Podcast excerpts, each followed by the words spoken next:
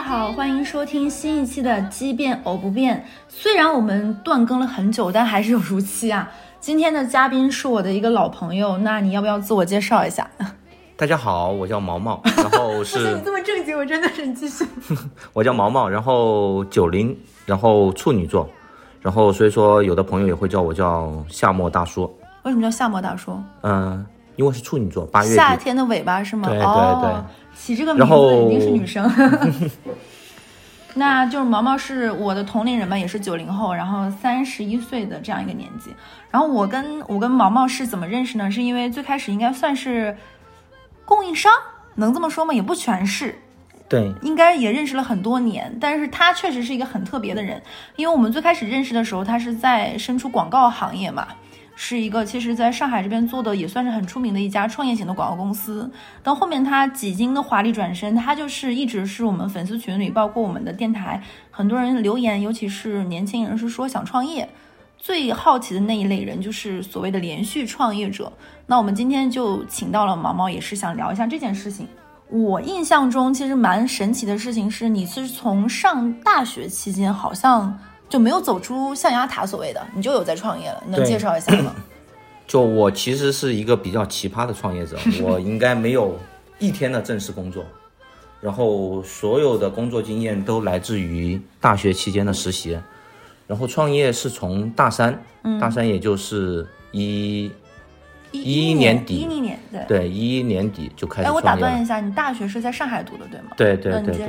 然后说到这个创业的事情呢，也比较让我回忆起了大学的那个经历是吗？很很有很有激情的那个时候。是怎么想到创业的？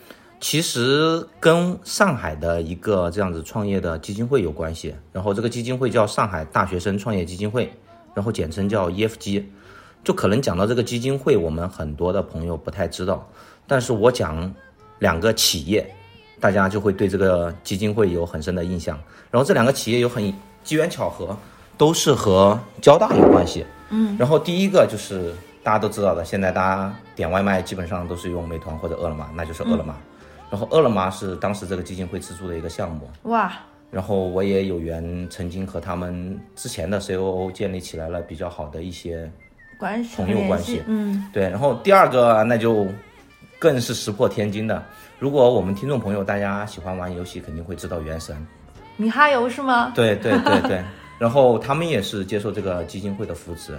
说到米哈游，正好今天米哈游好像十周年了，嗯，然后这个地方地方可以跟他们讲一声十年生日快乐，因为我和米哈游的原创团队里面的大家玩游戏可能都知道的大伟哥，嗯，是私底下很好很好的朋友，然后就这个地方一定要感谢一下他们这一路给予我在创业历程当中的一些可能帮助吧。哎，那你不要感谢一下那个李佳琦吗？我前两天看他直播里还有夸你们店来着呢，这个一会儿后面再展开聊。那你能说说你是怎么跟这个所谓叫上海大学生创业基金会建立的联系吗？可以，就是那个时候其实是在大二，然后我也可以讲一下背景，因为我本身是在上海读大学的，然后就在松江大学城。以前在松江大学城，其实创业氛围相对而言，在国内的这种高校来讲，嗯，是会比较好的。呃，可能除了北京以外，上海的这种大学生创业氛围，从政府啊，还有学校里面的组织啊，学校里面的组织都会有很多的这种方式。然后当时是参加了松江的一个七校创业大赛，然后我们当时做的一个是什么项目呢？是七个学校会有一个自己的类似于的论坛，然后叫七校网，然后是我是参与者之一，然后当时那一届的创业大赛的冠军团队，松江七校的是饿了么，然后我们是第二名。所以说那个时候就可能觉得创业这条路会比较光鲜、比较亮丽，但没想到十几年走下来了，就是还是很成功的，不要谦虚。就感觉五味杂陈吧。嗯，后面可以大家继续聊一聊关于这个创业的内容。所以你就是因为这个原因，然后那个创业大赛是这个基金会有参与进去吗？对对对，哦因为有了这次创业大赛，我们参与之后，然后上海大学生创业基金会就这个 EFG，他们其实是有定期举办这个创业培训营的，也就是类似于大家现在看到的黑马创业营啊，嗯，类似于这个样哎，子。你能说说你后面做的创业的事情，就是这个参赛的作品吗？可以讲一下，就是当时其实松江大学城有七个学校嘛，我们想建立一个类似于七个学校之间的论坛，嗯，方便学生之间的一些互动，或者给我们当时的大学时代的同学们或者学弟学妹、学姐学长带来一些什么东西。哦，类似于一个平台一样的东西。对对对，然后后面延展出来了第一个成立公司的项目，然后当时是这个样子的，因为我本身大学的有两份实习工作，一份呢是在一家 PC 公司，呃，戴尔是帮助戴尔建立起来了一个全国的这种校园组织，呃，可以作为戴尔的这样的一个人才储备库也好，或者是帮助戴尔做一些学校里面的推广，甚至帮助戴尔建立起来一些学生直客的销售都。是你们做的吗？对对哇那还是很厉害的。然后那个我们称之为像 Lululemon 一样的，或者是像特斯拉一样的魔性邪教组织吧，开玩笑了，开玩笑。因为那个当时第一份工作我们叫课代表，嗯，然后说到课代表也可以多说两句，因为我现在的朋友圈层里面还有很多都是从步入人生的第一份实习工作建立起来的合作关系。然后课代表我们现在课代表是这个公司的名字是吗？是这个项目的名字，公司其实它是戴尔的项目，嗯，然后基本上大家现在看得到的国内的五百强的关于互联网的企业，然后我们的那个时候的同事都会在里面工作，哦，呃，像现在的区块链项目里面也会有很多所以其实你们相当于因为这个项目认识了很多这种高校里面的学生，他们去实习，建立起来这样的网络。对对对对对。然后在此之后干了第二份实习工作，第二份实习工作呢，就类似于去学习了，就定向性会比较强。嗯、第二份实习工作是在智联招聘，因为我做的第一个项目，呃，是这种学生时代的实习的自媒体。嗯，就如果大家现在听众里面有大学生或者曾经是上海地区、松江地区的，呃，也不一定是松江啊，就上海地区的学生可能会记得，可能有一个平台是大家当时使用过的。然后最初始是从人人网的公众账号，到后面的呃微信公众账号，叫名字也很直接，就叫上海实习。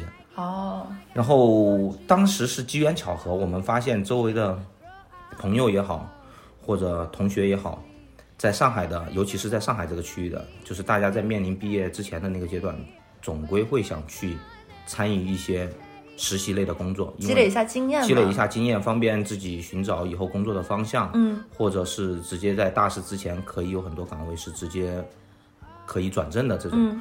然后，但是当时因为可能因为媒介的关系，或者是其他的关系，没有一个这样子的资讯的平台，让他能得到信息。对。然后现在这 这家公司还依然存在着。哇塞，嗯那合伙人还是当年的合伙人，你认识的人吗？对对对对对，很长寿了，已经 十年老企业了，这也是。嗯，应该从一一年开始，现在应该已经过十年的一家企业了。他有让你赚到人生的第一桶金吗？嗯，当时是有的是吧其实可能第一个项目跟赚钱的想法无关，这也是为什么会选择 第二个创业的项目。第二个创业的项目可能就是跟广告相关了。嗯，然后也有缘分认识了小乐。哎，我能问个问题吗？那你第二份工作的时候，相当于因为开头你也说了，你是没有正经上过一个班的嘛？对所以你等到你第二份、前两份实习，可能更多的是积累了你一些创业的灵感和经验，然后等到你毕业了之后，才开始第一份这种跟广告相关的工作，对吗？对对对对对。哦能大概简单讲一讲是哪种吗？嗯，其实当时选择的广告不像大家现在看到的广告，我们当时的广告类似于地推活动的一个地推公司，哦、明白。呃，而且地推公司做的会比较垂类吧，说的好听叫垂类，说的不好听叫门槛很低，也更多的是针对我们很多的品牌方，可能都不是直接和品牌方合作，更多的是类似于这种全案公司，嗯，去帮助他们做校园这个人群的地推，明白，有点类似于某个垂类的会展的感觉。嗯、偏活动公司吧。可是你慢慢怎么从它转型成后面一个蛮全的线下的这种投放类的策略类的这样公司的，就转型跨度还蛮大的。其实这个事情就是因为缺业务、缺钱，要让公司赚钱，所以说慢慢慢慢开始走向一个专注于可能当时是服务金融公司的这样子一个一个全案公司吧，或者哦半全案公司。因为我上一家公司是一个所谓的五百强嘛，好听点说，而且对公司的资质门槛要求还蛮高的。我觉得你们能从一个创业型企业慢慢到一个能做这种量级公司的这种线下的千万量级的这种线下投放，其实真的很厉害了。我认识你的时候应该是一五一四年一五年左右，那个时候其实你们就已经可能这个公司才两三年，你们就是已经能够承揽一千万以上的一个投放这样的一个工作的公司了。对对对，其实，哎，那家公司我能问一下吗？就是那家公司有给你带来很高的这样的一个收益吗？嗯，收益如果是在高点退出，肯定是收益会很高，但是哦，就是我们也因为后面各种各样的原因吧，我也从这家公司离开了。当然，这家公司现在也还在这个行业里面，但是可能已经不那么大。我，哦，明白。毕竟线下其实这两年疫情应该影响也蛮严重的。对对对对对，所以相当于一会儿在我们在理啊，我们一一份一份说，从最开始的这种学校里面的这种跟基金会的创业大赛，然后到戴尔下面的一个做那种叫做课代表课代表，然后再到后面的那个呃那个叫上海实习，对吧？哦，对对哦，每个都不太一样，我们在理。然后到现在了，去做了一个广告公司，一个其实体量蛮大了，你们每年承接的。基本上大家可以看到什么什么叫线下广告呢？可能有些人不懂，就是你看到什么地铁的地铁里面的广告，包括 LED 屏，包括那种商场的剧目，包括你在公交站，这些全部都叫线下。当时他们公司是可以做全国很多城市这样的广告的，其实是一家非常大的这种线下媒体公司了。然后呢，这还没有说完，这只是到了一四一五年，然后你又去做嘛？做什么了？然后一五年从那家公司离开之后，我在一五年下半年开始做自己和产品相关的一个新的项目创业了。当然，这是到目前为止最失败的一个项目。嗯，我也讲前讲失败都是。成功的啊，现在到现在没有没有，前面也没有成功，就是这个，就我觉得要给大家讲讲为什么会失败，也可以跟大家分享一下，就是为什么选择要做一个食品的项目。其实刚才忘记跟大家讲一个大背景，我是一个成都人，对，然后可能特别爱吃，也特别想吃，嗯，然后可能因为是四川人的关系，也特别对于餐饮，尤其是重口味的食品，可能会有一些自己的优势点吧。对，而且我觉得你本人是一个非常有食物上的审美的人，对，然后当时其实为什么要换一个产品类的项目去做，其实也有原因的，就是大家可能了解广告公司，我们是乙方，嗯，就就是我们以前做的事情就叫跪着赚钱。我让你跪下了，你在说什么？没有没有没有没有没有没有。呃，小乐他们作为这样子的很、啊行业很大的甲方，还是很好的。然后就广告这个行业，让我以前会想起来，我们一个月可能平均下来，我们的团队都会有一周呃或者一个月一个月三天以上的接近通宵的加班状况。强度很高，确实是。对，因为我们随时随地都要去做好投放的服务，嗯，然后在可能接项目之前的项目，呃，pitch 的整个过程当中，投标，呃，然后去做策略的时候，都会很辛苦，因为可能需求是方方面面的会不。会还有一个原因，是因为这个行业做久了之后，会有一点点没有最开始那种冲动和激情了？对，有有可能。刚才讲了一个很核心的点嘛，其实就是跪着赚钱。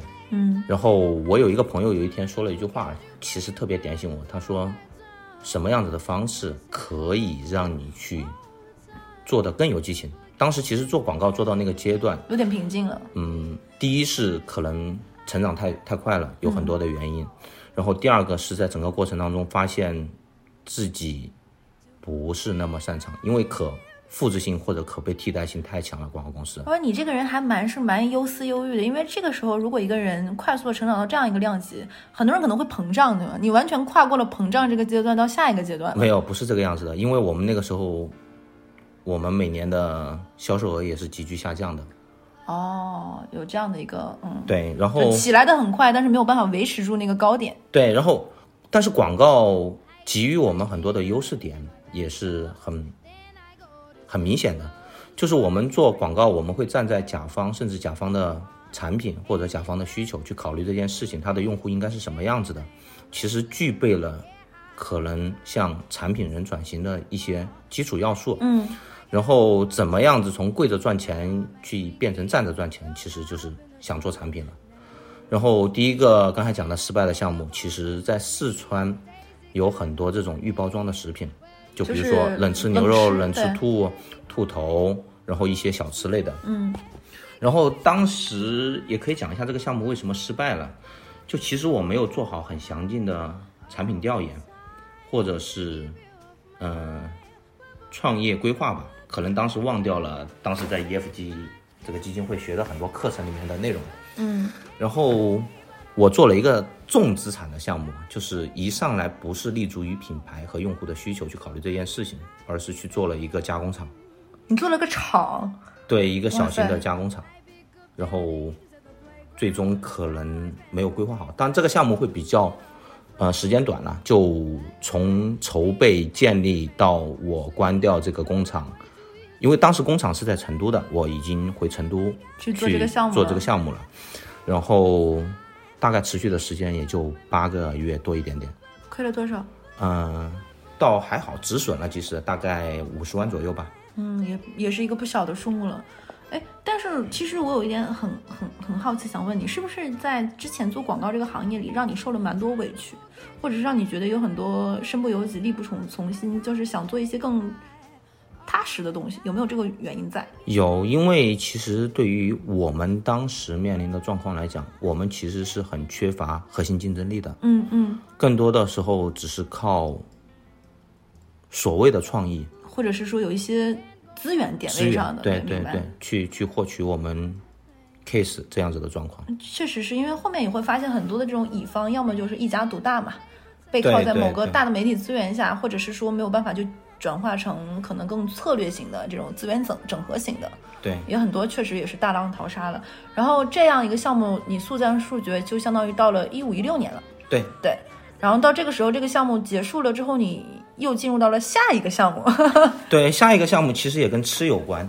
呃，虽然冷吃那个项目失败了，但是我觉得后来我们找到了新的突破点。嗯，就新的突破点在于什么地方呢？其实这个时候可以跟大家讲一个理论，其实这个理论大家可能都知道，就是田忌赛马的理论。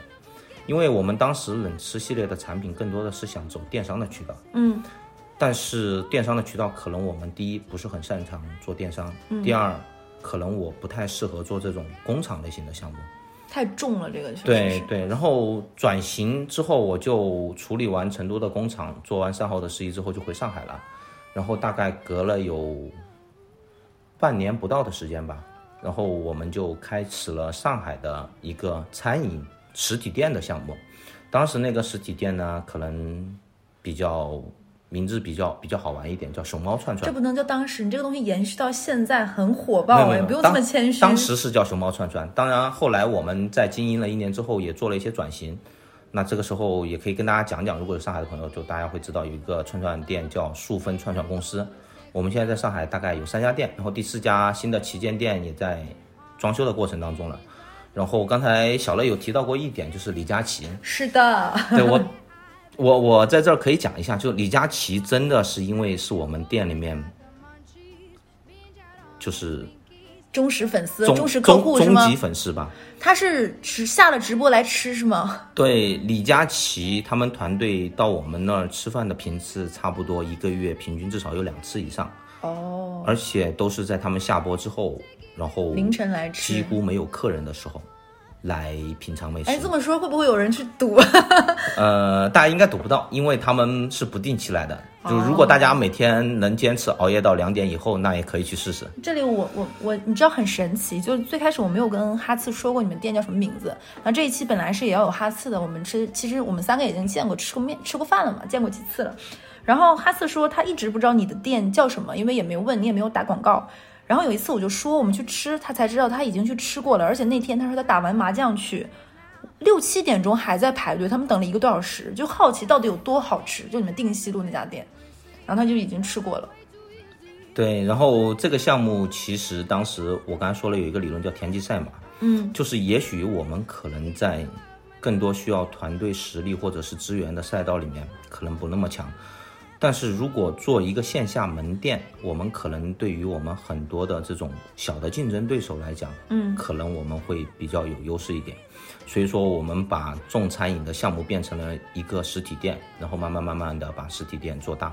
那是不是有你们在前面做你们冷吃这个系列里面，你们一个调味的一个这种感觉，包括你们前期积累的这种厨师也好呀，能力也好，团队也好，其实有一部分是复制到了你下一个项目里。其实最重要的是产品思维。什么叫产品思维？为什么我们会选择做火锅、做串串？嗯，它其实是一个在餐饮项目里面相对而言，到目前为止是一个非常适合做标准化的项目。在传统的餐饮项目里面，如果大家会看到很多中餐厅，其实他们很难做真正意义上的标准化，厨因为更多。的是依赖于厨师团队。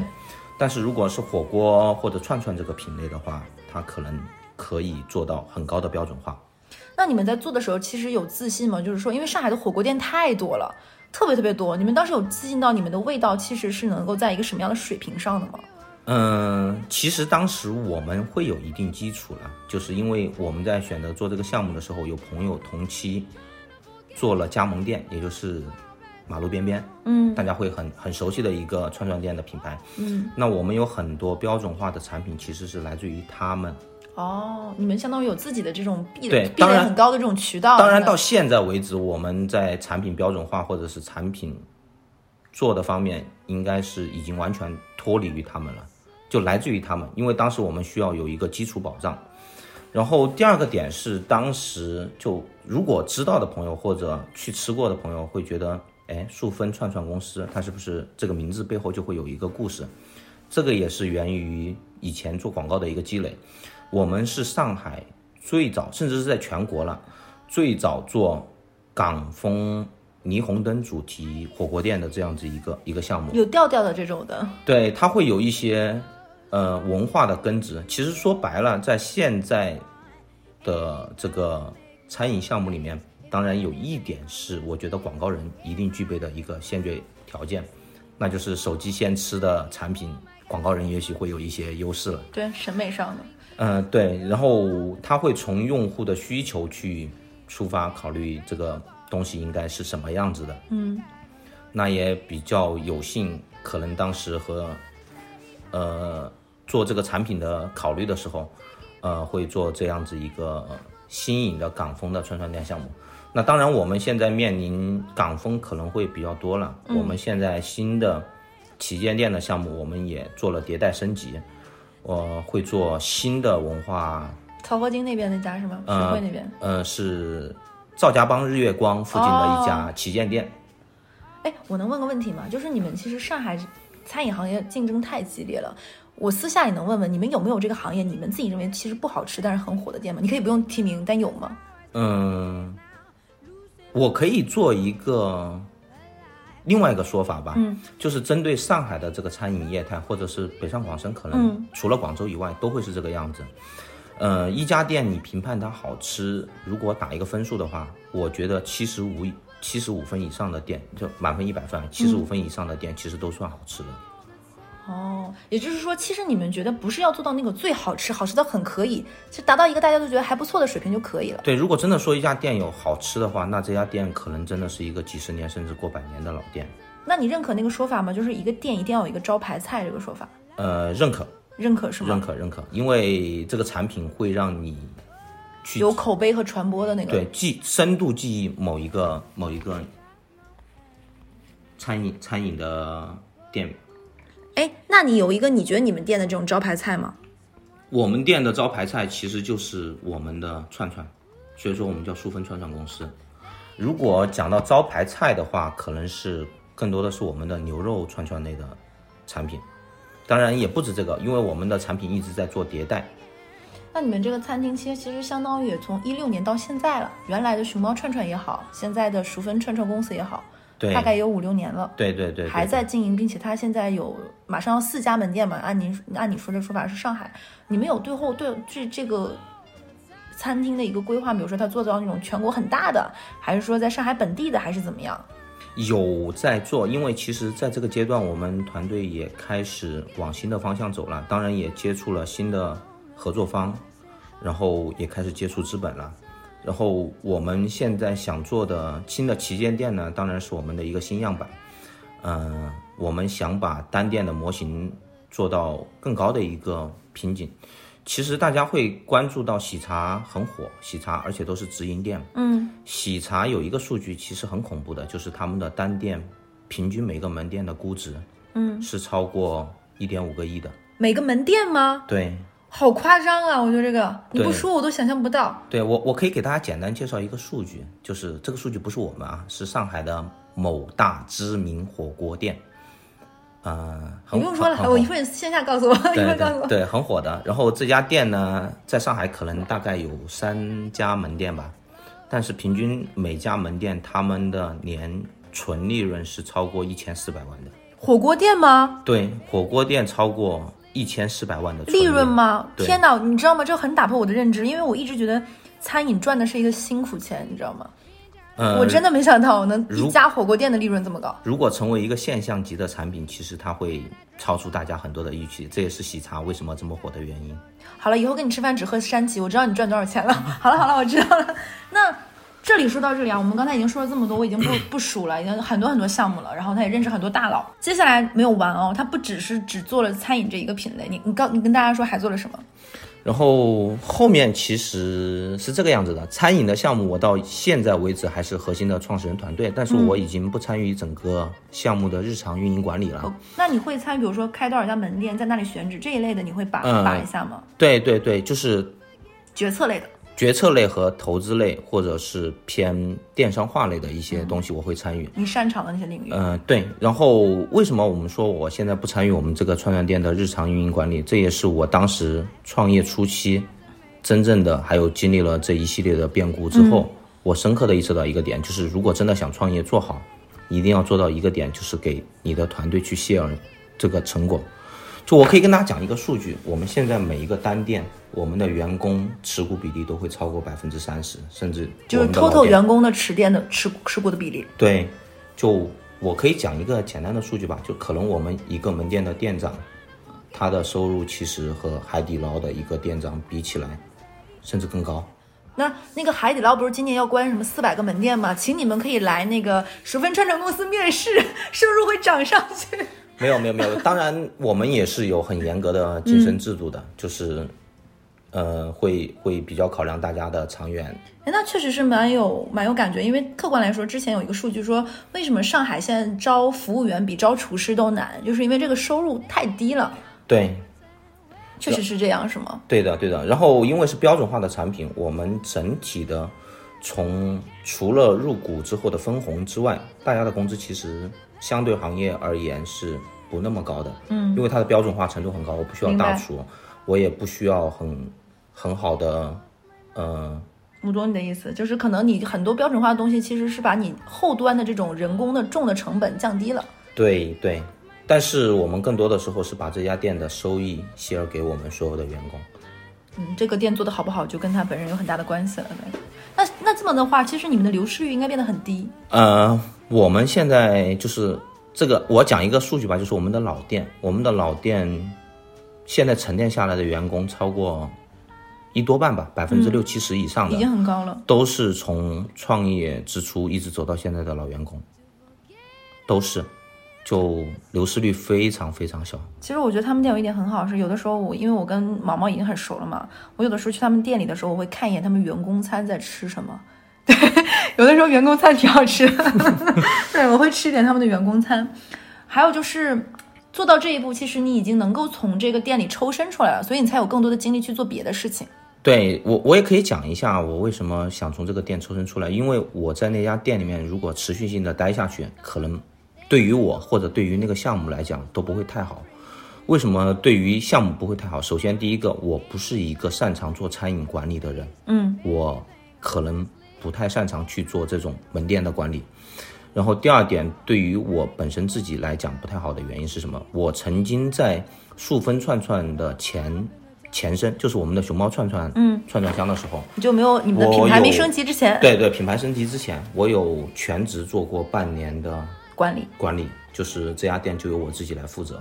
我会发现，在那个阶段，我其实是很焦虑的。为什么？因为我一整天的时间都耗在那儿，耗在门店里面。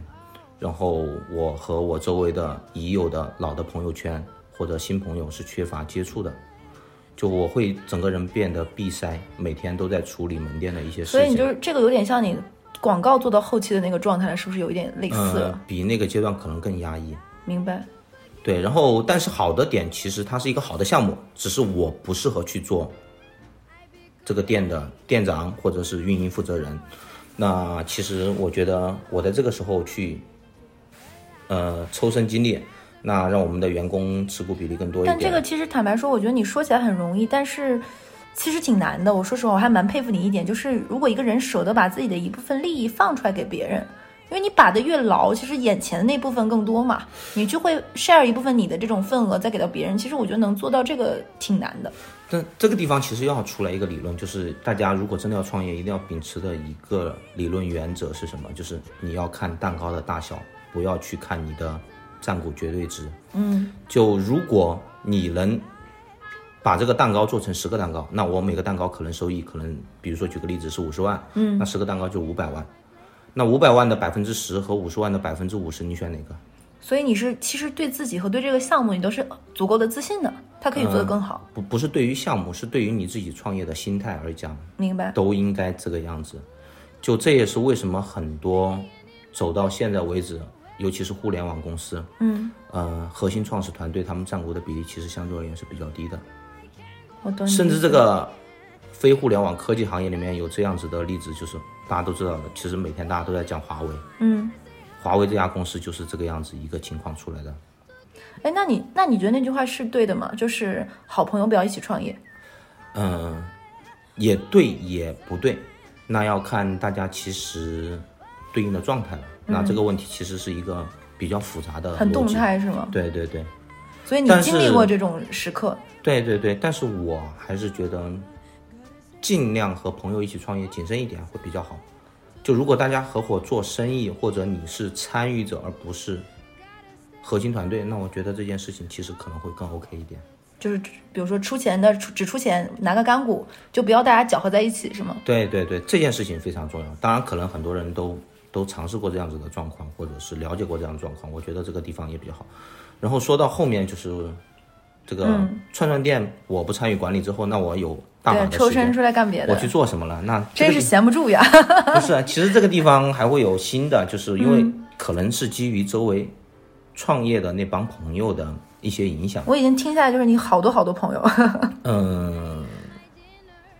就可可以这样子讲吧，但是其实更多的是受他们创业这个圈层的朋友的一些影响，就是其实后面做的创业的项目是也比较有意思啊。我先跟大家讲是什么情况呢？就是大家都知道有一个点啊，现在这个消费状况之下，可能女人的钱是最好赚的。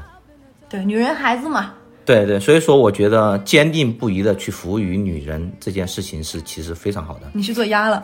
那当然没有没有没有没有没有没有。其实后面有做新的东西，也是和产品相关的。因为有一个点，当时合作的那个朋友其实有打动到我。他说，其实好多在当下的状况之下，为什么大家有看到很多新兴的电商品牌会做得很好？其实他们真的是从产品。用户思维去出发，嗯，那我后面其实有做两个新的项目，一个是卫生巾，嗯，一个是内衣，两个都在做吗？现在还都在做吗？对，但是可能卫生巾的进展状况会相对而言慢一点点，因为那是一个红海的产品，因为固有的大品牌或者是固有的市场占有率，线上和线下的对比来讲，可能会很难改变。那内衣可能相对而言会好一点点。现在内衣，因为我因为你有送给过我嘛，我客观来说是蛮好的。面料各方面很 OK，而且性价比很高。我自己还有，你送了我两条，我自己又买了两条。对，因为当时其实。就是做产品核心的点是用户考虑思维，第二个是你真的有能力从供应链产品本身去解决掉这个需求。但是这个地方我有两个问题想问你，因为我是买了你送我的那个瑜伽裤嘛。对。其实我客客观来说，我你送了我两条，我自己又买了两条，品质是很好的。但是这个品类其实你要说卫生巾是红海的话，这个也是哎，无论是国外的这种大品牌，像 Lululemon，或者是国内的这种，甚至于就是社区的这种店里，其实它品类也很从。六七十块钱的，到三四百块钱的，到五六百块钱的，这个也很难啊。这个这个竞争赛道，对我可以这样子讲吧，举个最简单的例子，大家可以会买很多种品牌的服装是的，或者是内衣，嗯，但是大家可能不会买很多品牌的卫生巾，对，这是基于这样子的一个用户习惯去去产生的这样子一个结果。但那我刚才说的是那个瑜伽裤嘛，对，那瑜伽裤也是一样的啊。瑜伽裤其实大家会买很多品牌的瑜伽裤，有那你觉得你们的竞争优势是什么呢？我们其实就是用大家觉得合理的价格去买到更好的产品，是在做这个事情的解决。其实也就是我们现在用户真正从产品思维去出发考虑买一件商品这样子一个一个那你们现在是在。哪些渠道卖呢？我们更多的是在，呃，我们的一些就是当下很红的，就是 KOL 或者哦，是买手的这这一类的。对买手或者是推荐官的这样渠道，可能大家我不知道我们的用户啊，就是老八评测，老八评测其实是一个非常非常好的我们到目前为止的合作渠道，嗯，因为它对于一件商品的选择真的非常谨慎，而且是很长的时间去做产品的测试、检测，甚至是试用，然后才会考虑和一个产品去合作。它重的是产品本身，而非品牌本身。那我能问个问题吗？你们对这个就这一个品类，或者是说瑜伽裤这个产品，你们有一个什么目标吗？比如说卖到多少条，达到一个什么样的利润，达到一个什么样的结果？呃，我们长远的目标是想建立起来一个以舒适运动为主题的这样子一个小众品牌。明白？当然，这个品牌想做到什么目标，我们到目前为止没有想过，因为我们现在其实相对而言还比较小了。嗯那这个真的蛮蛮舒服的，这个客观来说，但是但是其实为什么会问这个问题呢？还有一个原因，就是因为在你前面的过往的这种创业经历，大部分大部分最后的结果，不论它的结果的成功的大还是小，都是成功的，都是让你有收获和成长的。但是只有一个，就是你的那个冷吃的那个串呃冷吃兔是失败的，这是一个电商品种。对对然后你相当于是又回到了一个蛮舒所谓的舒适区，你再次创业，再次起航，又选择了电商，有没有一种原因是你想从摔倒地方再起来？呃，有这个原因，有是吗？对，有有肯定是有这个原因的。然后，但是还有一个核心的点，就是你发现，如果市场的机会在电商这个时候会比较好、比较大，成功概率会比较高，你也会有这样子的考虑。就是其实创业在选择做项目的时候，有一个基础理论，我也可以给大家 share 一下，是什么样的一个基础理论？第一点，你真的是喜欢做这件事情吗？嗯。第二点是你或者你周围的资源或者是你的团队擅长做这个事儿吗？嗯。第三点是这件事情能让你赚钱吗？嗯，那你觉得这一二三有先后顺序吗？呃，就我刚才讲的，其实就是这件事情的先后顺序，但是每一项都是必要条件。那你说的，首先你的第一点，我想问一下，你说的是喜欢这件事情吗？是喜欢这个项目本身，还是看好这个行业，还是觉得自己能在这个项目做好？首先，我说喜欢的原因是发自内心，你觉得这件事情是你想做的，跟最开始你考虑的赚钱的这个因素不太相干。不太相关是吧？对我刚才有补充第三点嘛，就是第三个要素，就是这件事情能让你赚钱吗？那你觉得瑜伽裤，比如说你为什么会觉得这个你会是你喜欢做的呢？呃，其实不单纯是瑜伽裤啊，因为我们这个品牌针对的就是年产品轻女性，产产品是什么样子的？是舒适和轻运动这样子一个产品。我可以列举一下当下这个行业里面的一些品牌代表了。就比如说说到舒适型的内衣，大家首先肯定会想到的 U Bras 内外、胶内胶下对上这内这一系列的，对，他们其实都有一个共通的特点，都是在这个消费升级之后，嗯，出现基基于电商这个平台之后出现的，细分了，对，出现了一些新的新兴的行业的 top 的品牌。然后像瑜伽裤这个赛道，或者是舒适运动的这个赛道，其实也会有了。大家如果平时都关注的暴走的罗列，嗯，这样子的品牌，其实也是在这样子的大环境下成长的。就可以 share 一点，其实我们为什么说注重品质？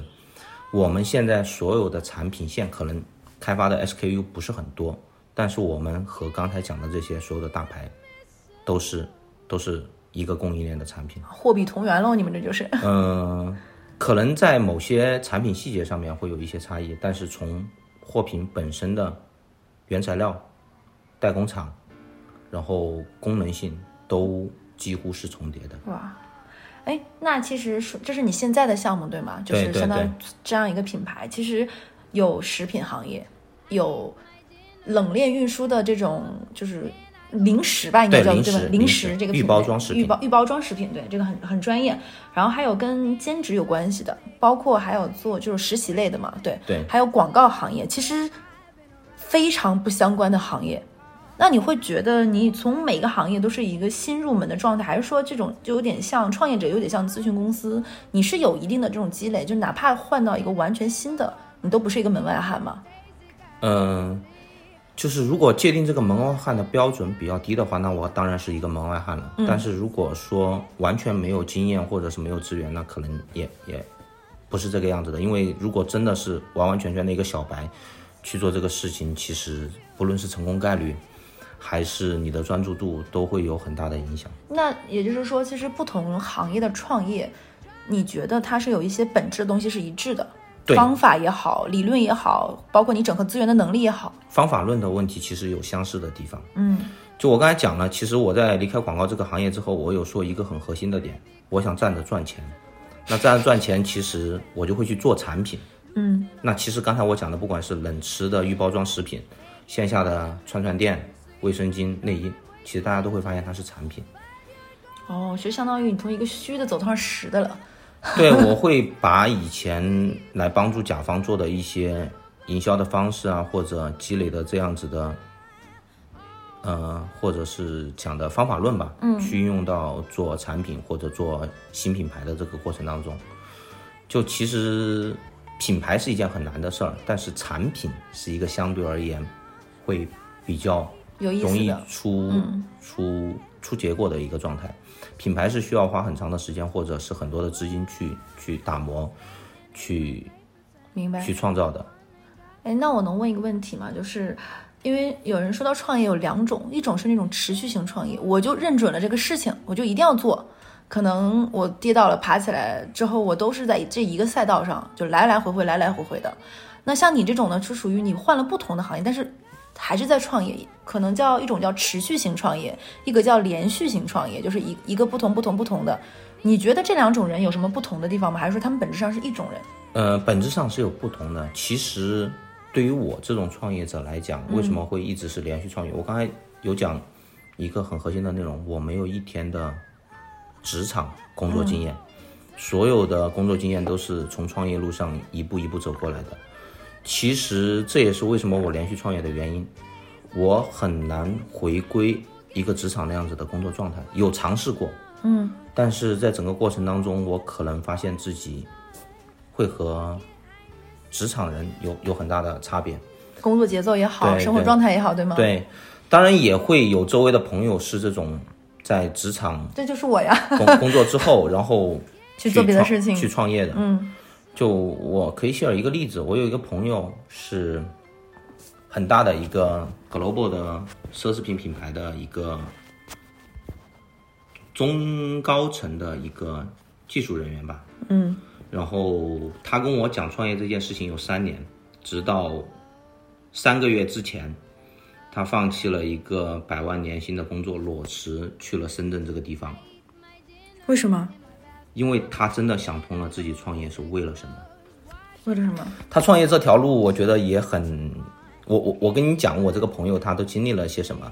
首先，他放弃了一个高薪的工作，不不再想，他也没有家庭吗？呃，其实有女朋友了。这个他女朋友在这次创业当中也为他付出了什么？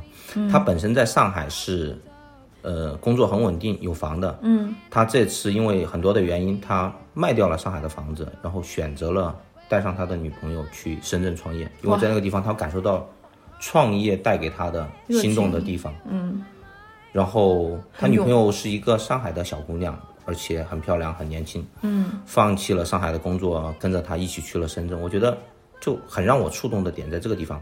他以前跟我聊他想创业的项目的时候，在我看来可能会有点天马行空。就仅停留在想的这个阶段。，对，仅停留在想的阶段。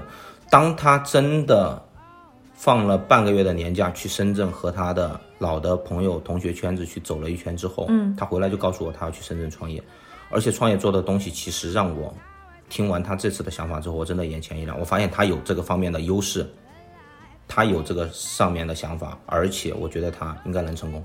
嗯，因为他在回国之前，他一直是在法国工作的。然后他这次选择的项目呢，其实是做 TikTok 相关的一些服务哦，很新，是当下的一个新的赛道。然后他也在这个赛道里面，真的做到了有优势输出，而不是说脱离原有的行业的资源去做这件事情。这也是大部分有工作经验而且丰富工作经验的创业者会去选择创业这条路的原因。嗯，他有他的嗅觉和他的经验判断在里面。对对对。就如果去做一个比较，或者是看看周围的圈子，大家会发现，其实从一个职场小白或者是职场初阶去创业，成功的概率会低于一个在职场可能工作了很长一段时间之后的创业者的成功概率，比起来当然是后者更高了。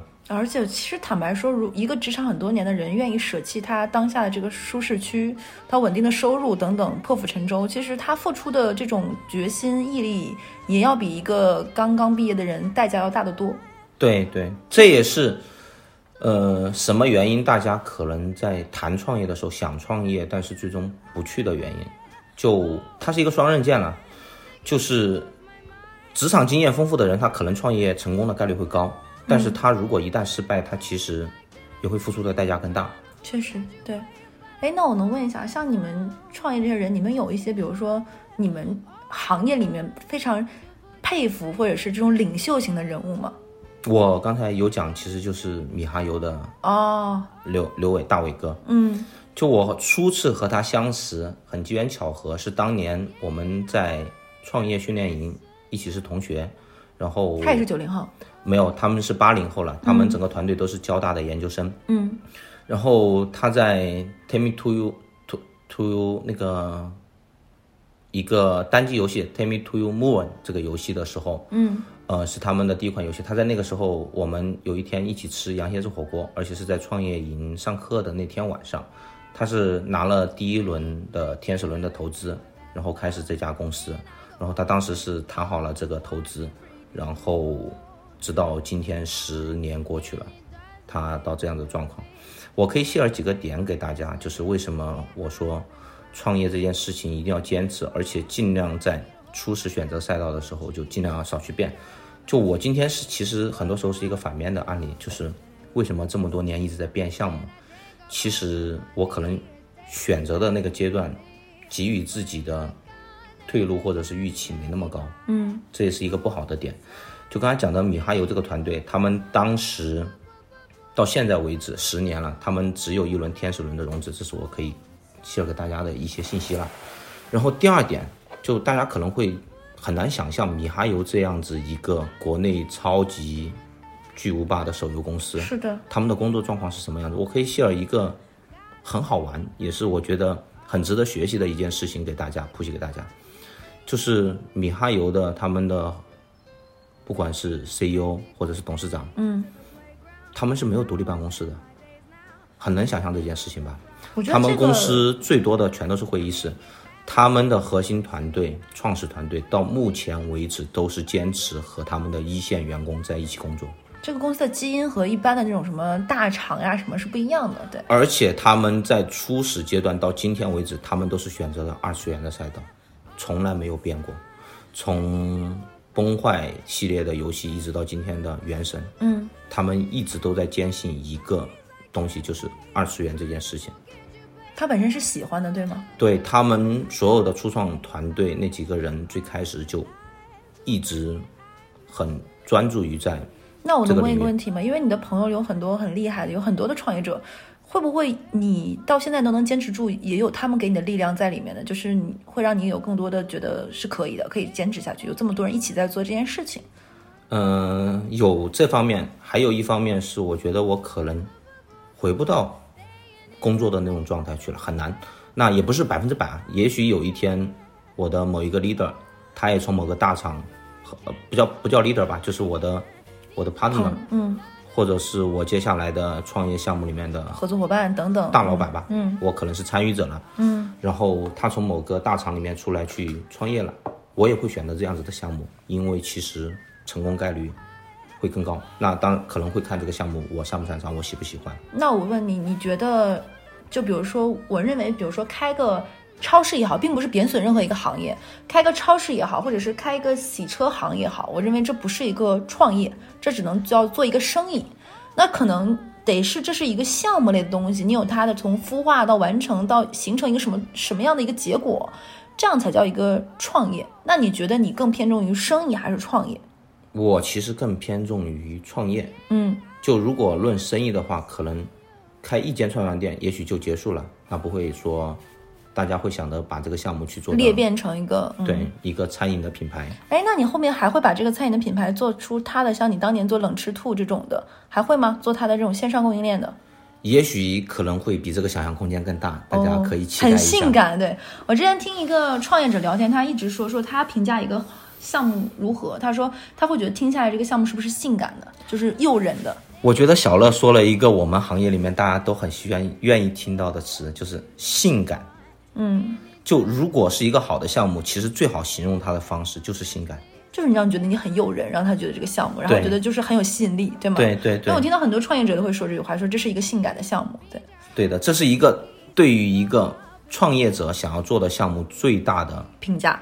评价，最高的就是就怎么表现说我想做这个项目。如果他真的说这个项目很性感，我觉得他已经告诉你我想参与了，我对这件事情非常感兴趣。明白。哎，那我问一下，就像很多人会说什么三岁看到老，对吧？对一眼就看出这个孩子是什么样子。你觉得是不是有些人天生就适合创业，有些人可能就是擅长这件事情？嗯、没有这个说法了。其实，在整个过程当中，他会有一个起始的诱发点，去刺激大家想创业。我刚才有有讲过，我为什么想创业。嗯就我本身是成都人，我来到上海读大学，然后接触了基金会，接触了我周围最初始的创业圈子的朋友。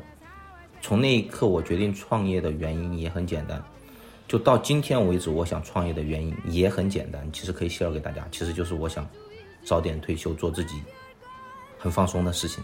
比如说呢？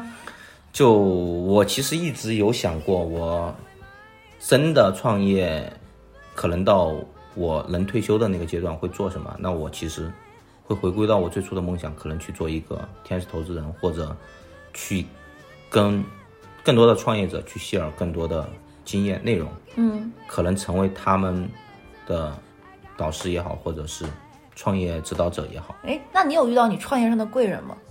呃，有的，就其实刚才有讲，他可能不是一个单纯的人，他可能是一个圈子，一个一个这种氛围或者是呃一群人，甚至是。然后我刚才讲的，其实到目前为止，我我觉得最大的贵人其实就是刚才讲的 EFG 上海大学生科技创业基金会，嗯，就这样子一个机构。因为在那个机构，其实我觉得我们拥有了创业的思维，创业最初始的一些基础要素，嗯，然后更多的是结交了很多朋友，就也是机缘巧合。然后第二个需要感谢的就是我刚才说的课代表，在我们当时的课代表的这个团队里面，也有很多的朋友是创业的，有在自媒体行业做到行业 top 前三的，有在这个矿机行业做到 top 行业的朋友都会有，他们其实也会有一些秉性，大家也会到现在为止可能交流的频次没那么多，但是大家还是会坐到一起，或者甚至微信里面去聊一聊大家能问彼此的。一下吗？就是你们会比如说交流的时候碰撞出火花吗？就哎一个新的创业的灵感点，或者是哎感觉我的这个项目里应该增加一些什么元素，会有这种的状况吗？特别特别多。就创业者，我觉得有一个核心点的要素，就是可能会啊，会有一个什么样的特点？他们会时刻保持思考，就是这种嗅觉要一直打开，这种敏锐的。对，就是他们会觉得哪一刻你自己停止了想法或者是思考，你是会觉得自己有问题。哎，那你没有累过吗？就是作为这种一直在这样不停不停的人，你没有累过吗？就想躺平。在前几年其实有有过，到现在为止也会觉得累。嗯、在创业最初期，更多的支撑你走下去，可能是这个激情嘛，讲过的，就怎么样子让自己一直保持创业的这个激情，也是一个不断在演变的一个事实。然后我其实现在也面临这个问题，怎么让我一直保持创业的激情？我觉得朋友圈，就是创业这个朋友圈，是很重要的支撑你这个激情的原点。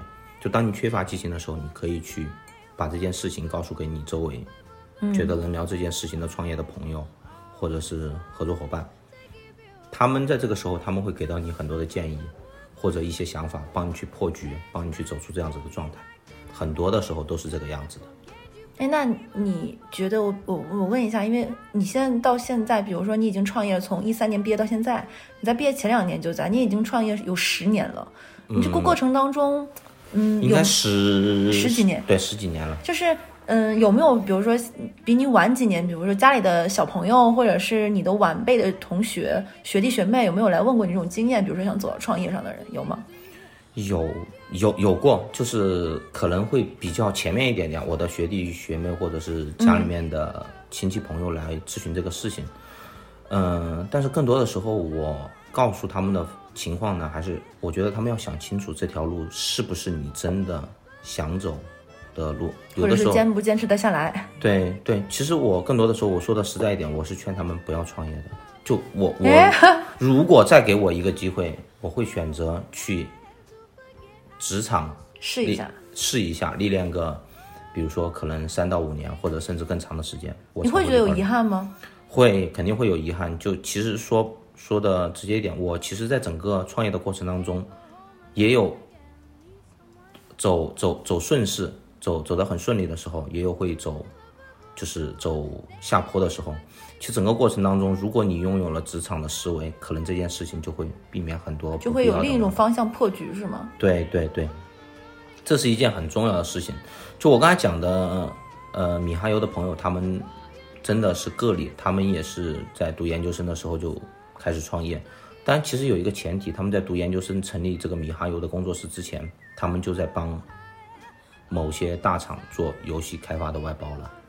嗯啊，没有经验，甚是有工作经验。简，我感觉听下来米哈游这个团队特别像看那个真人版的《微微一笑很倾城》，有一点这个感觉。可能比他们更 更厉害是吗？更更性感。嗯，用一个很很重要的词。我觉得他们真的真的很厉害，因为因为，哎，这个这点我要再问你一个问题，就是比如说，如果说现在有听我们电台的朋友，可能他是大学生，或者是说要创业的人吧。不拘泥他的年纪，你有什么建议吗？对于这样的人，嗯，如果是大家想创业，而且是在那个阶段想好已经要创业了，我觉得我的经验是告诉没有职场经验或者职场经验不太足的朋友，我我我可能要告诉你的一个很重要的点，就是让自己活下去这个点非常非常重要，让你的创业公司，让你的创业项目活下去，能撑得住。对，因为如果一旦不赚钱，你就不要去谈其他的任何。梦想的问题了，那当然，如果也有一种情况不赚钱啊，就我我讲的就是，比如说饿了么，嗯，这个项目最开始烧别人的钱，就它它会是一个颠覆 传统模式的，对传统模式，它它能迅速的成为那个行业里面的。我觉得它前面有一点是因为饿了么，它可能走的比那个时代需要它的时候来的早了一点，所以它熬过那几年。还有一点，饿了么的初创团队其实拥有很强的资源。哦，这种这种这种确实是，哎，那我能问一个问题吗？就像当时雷军不是写过一本书，书叫《参与感》嘛，是讲小米的。他当时就是说，他在评判一个项目做不做、开不开始的一个，就是看钱够不够。那就有点类似于你刚才是说，就是如果没有办法让自己活下去，那就还是算了，对吗？对，就是创业分两种，就是每个创业者，我我其实很不能认同一点，就是创业者会苦哈哈的，直到熬到成功的那天，不对的。其实创业者也需要生活。也需要去享受的，嗯，不叫享受吧，就是他有一些必要的生活条件了。嗯，不是说把自己逼到一定要住地下室，一定要就是过得很惨的，过得很惨的去创业，那样子是不对的。可能那样子的阶段有，但是一定要让它很短暂，因为如果创业你一直都走得很艰辛，你会你会一直会怀疑自己，我坚持下去的意义是啥呢？对你，你确实是这个样子，可能走不下去的。然后第二点就是，我觉得创业还有一个点，什么叫创业啊？刚才讲了一个很核心的问题，创业不是说你自己一个人要去开一家公司，no 不对。如果你周围有一个你的刚才讲的贵人，他想去创业，你是这个项目的参与者，你也跟着他一起创业，那也是创业。就是这个时候，其实成功的概率很更高。不要拘泥于前面这个身份和角色。呃，对，创业不是说你自己要去做一个 leader，这是这是两个问题。嗯，创业是你需要去做一件事情，而且是从从从小到大的一个过程，你是参与者，你是你是核心团队，你是这家公司里面的，嗯，比如说某一个，我举个例子，可能是某个低一点的岗位是某个部门总监，嗯，或者是某一个，比如说 COO 啊，甚至是 CTO 这样子的角色，那都叫创业，不是说创业。大家看到创业，其实很多时候可能会想，比如说举个例子，看到，呃，美团，你可能只会想到王兴，但是其实王兴有很多的合作伙伴，他有创业团队，有一个完整的。那那我问一个问题，就比如说一个项目，你作为了前十号员工，对吧？你参与了这个项目创业，但是只有前三号员工，甚至那一个人得到了最大的利润。这是大家心态的问题。我觉得，哎，这个我不认可啊。就比如说像你能够做到，你开串串店也好，餐饮也好，你会把一部分蛋糕分给下面的员工，甚至于让他们有一个颇高的收益。但很多人可能。就像你刚才说的，这个跟你前面说的有矛盾，就是大家还是要过下去，对不对？对前十号员工只有那一个人赚大发了，我们剩下所有人还是员工底薪，没有股份，这个心态很难平衡。其实选创业团队，我刚才讲的另外一个点啊，就是选创业团队跟你选工作很类似，而且甚至可能考虑的因素会更多。就是你在选择某一个项目，那项目本身是一个，你的这个团队，可能你会像去面试一个工作岗位还要更加谨慎。你去考虑这件事情，整个团队的氛围，leader，就可能很多时候创业团队的一个文化是一个 leader 文化，嗯，那到底这个 leader 是不是你真的看到的、聊出来的，是那个样子？嗯，这个东西也会抉择了。就是创业这件事情，可能也会有创业失败、再次二次创业的这样子的案例非常非常多。但是我觉得更多的是你在整个过程当中，你得到了什么？你有没有活下去？有没有觉得？所以说，你有没有觉得你今天做的事情能让你活下去，能让你保持生活的信念，能让你过得相对而言你觉得自己还很舒服？我能理解吗？其实创业者要有一个心态，就是有一种愿赌服输的心态，对，就是你要认这个结果。对，其其实就像打一场德州一样，你得输得起。嗯，就是说他肯定会有一定的不确定性，可能连百分之五十的成功概率都不会有。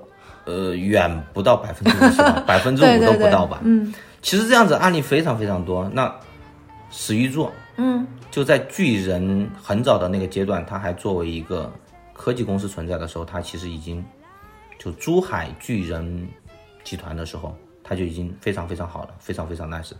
到最后史玉柱创业在那个阶段失败了，才有了后面的巨人网络，才有了后面的老白金，老先有老白金啊，然后再有巨人网络。嗯，其实这个事情的状态非常非常多。就是在谈到一个创业的心态，其实我会推荐大家去看一本书或者看一个系列的，呃，它现在有电视剧了，然后其实就是吴晓波的那个《激荡三十年》，他会讲从七八年到零八年这样的一个大浪潮之下的这种创业的，对，然后如果大家会发现里面有一些感兴趣的人物，可以去深度研究这个人物的一些历程。就其实历史总归会有更多的借鉴意义和价值的地方。然后最近我有在关注一个新的呃公众账号吧，啊、不叫公众账号，叫做抖音号或者是呃头条号。然后他会讲了一个在这个激荡三十年之后演变的一个更深层次或者更多内容的一个延展，叫激荡四十年。我看前几天看更新，刚刚到九三年这个。这个号叫什么名字？嗯，我得看一下，叫大象。稍等一下啊，我现在看一下，不好意思。其实，其实我在想说，嗯，创业这件事情是不是你过程中一直在听更多的讯息，然后自己做一个筛选，包括看更多的内容，对吗？对，明白。那你会鼓励那些，比如说在读书的时候看到一个很好的项目的人，你会鼓励他或者支持他去，比如说离开学校，走出来吗？还是说希望他能够坚持读书？其实我真的很不赞同，就是退学创业。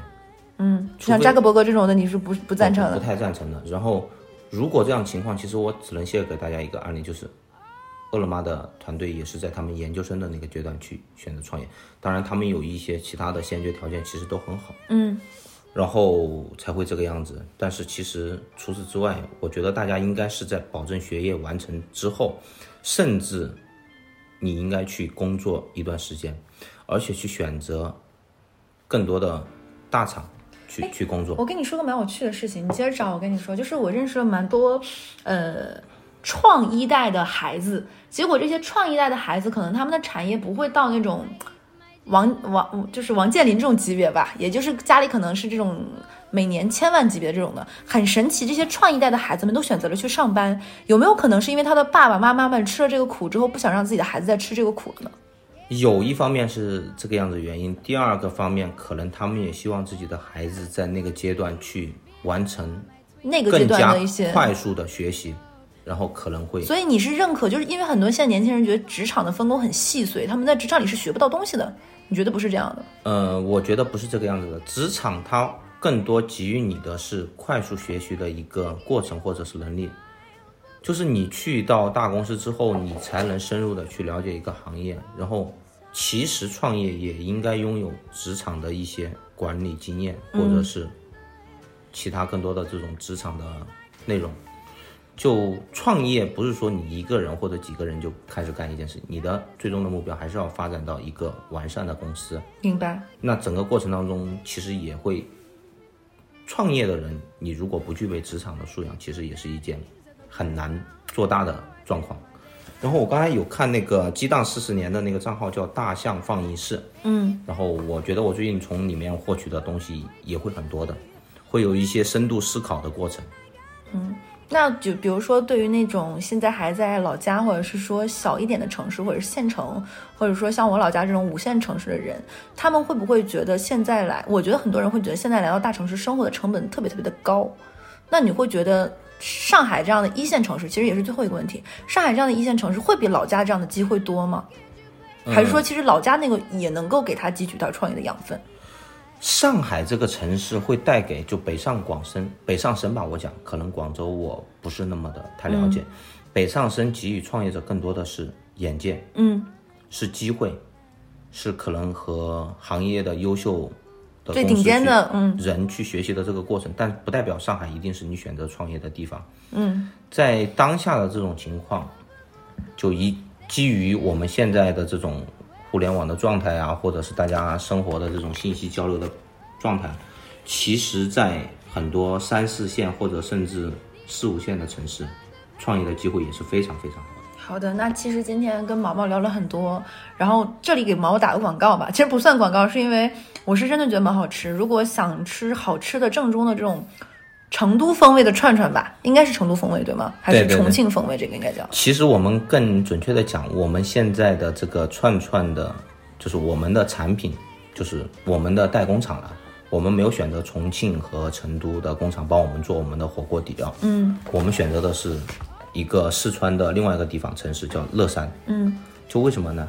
乐山是那个地方叫加州，就是那个才是真真正正的地道，对嘉嘉庆的嘉，嗯。然后它才会是真正的四川风味的一个，我觉得非常非常典型的代表。可能在上海的朋友会发现，大家最近疯狂的看到的新兴的品类跷脚牛肉，哦对对对，对，其实乐山的，对对对，乐山的美食其实可能因为地方比较小了，但是我觉得它的文化沉淀会比成都和重庆可能更深。嗯嗯嗯，它美食非常有地方特色。对对对那你还会不会坚持继续做串串是吗？对，就是素分串串公司这个项目，我们会依然投入我们很多的精力去把这个项目做那我们要不要可以这样嘛？就是比如说，嗯、他是出逃电台的粉丝，可不可以打个折？可以，可以，比如说我们这期上线之后，比如说打个九折，可以吗？没问题，没问题。那就那可可以吗？就是比如说，在上海的任何一家的淑芬串串，只要他说他是出逃电台的粉丝，就打个九折。OK，没问题。好的，那说好了啊，那行，这一期就到这里，那好，拜拜。When you're gone and I gotta stay high